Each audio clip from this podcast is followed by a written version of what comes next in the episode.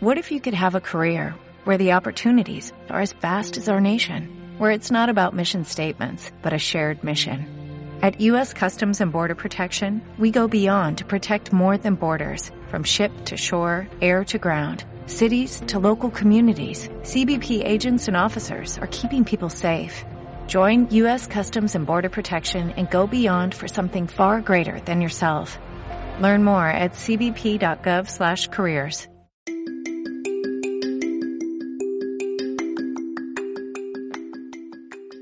¿Qué es una miel infusionada o saborizada?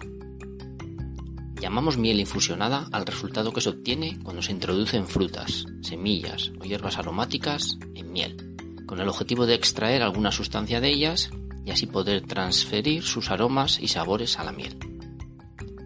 Lo más habitual es después de un tiempo filtrar la miel para evitar que ésta adquiera sabores indeseados.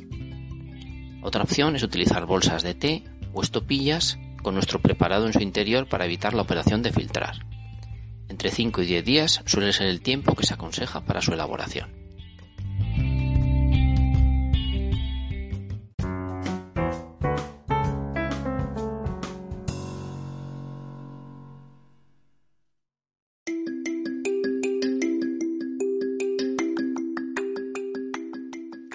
¿Para qué sirve una miel infusionada? Para aderezar comidas, endulzar un té, añadir a tu yogur o al helado, para utilizar esas aromáticas del jardín que ya no sabes qué hacer con ellas, como ingrediente de una buena ensalada, acompañando al queso, simplemente para disfrutar de nuevos sabores, como regalos para personas especiales o para sorprender en casa. Desde Mieladictos te animamos a crear una miel infusionada única y también a que nos lo cuentes en comentarios. ¿Qué puedo mezclar con la miel? La variedad es amplia. Especias, flores, frutas y sus cáscaras. Vainilla, naranja, té verde, tomillo, ralladura de limón, salvia, pimienta, menta, jengibre, pimienta de cayena, manzanilla, hinojo, canela, ajo, lavanda, menta, tomillo, granos de café tostados, frambuesas, fresas. Hay cientos de combinaciones. Siempre que el sabor no retraiga de su consumo. Se recomienda que hierbas y frutas estén siempre secas para no aumentar la humedad de la miel ni favorecer su fermentación.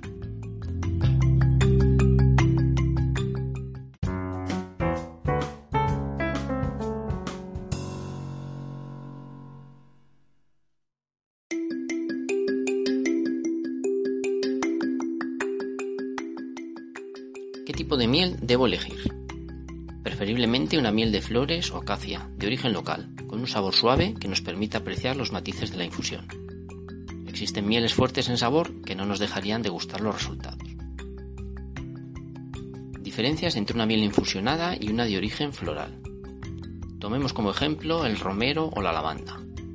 Una cosa es una miel de monofloral de romero o monofloral de lavanda con su sabor y contenido en polen, donde solo las abejas han realizado el trabajo y otra muy distinta es una miel infusionada con romero. Nada que ver. Especialmente en aquellos países donde haya tradición de mieles saborizadas, asegúrate de no equivocarte.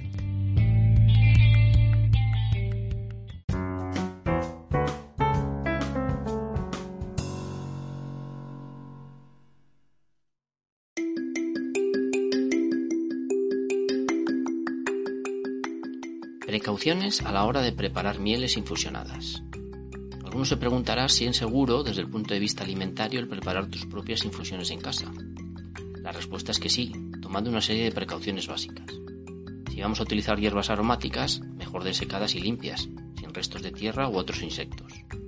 Los tarros de cristal donde hacer la miel infusionada, bien limpios, y luego guardar en un lugar seco, oscuro y con la tapa bien cerrada, asegurando su conservación. Al igual que la miel sola, se recomienda no se consuma por menores de 12 meses, por la espora del botulismo. Solo te queda ponerte manos a la obra. ¿Ya has pensado de qué vas a hacer la miel saborizada? Como nuevo cliente de Western Union, puedes disfrutar de una tarifa de envío de 0 dólares en tu primera transferencia internacional de dinero en línea. Envía dinero a los tuyos en casa de manera rápida, fácil y conveniente. Visita westernunion.com o descarga nuestra app hoy mismo y tu primera tarifa de envío corre por nuestra cuenta. Aplican ganancias por cambio de moneda. No disponible para tarjetas de crédito y envíos a Cuba. Servicios proporcionados por Western Union Financial Services Inc. NMLS 906983 o Western Union International Services LLS NMLS 906985.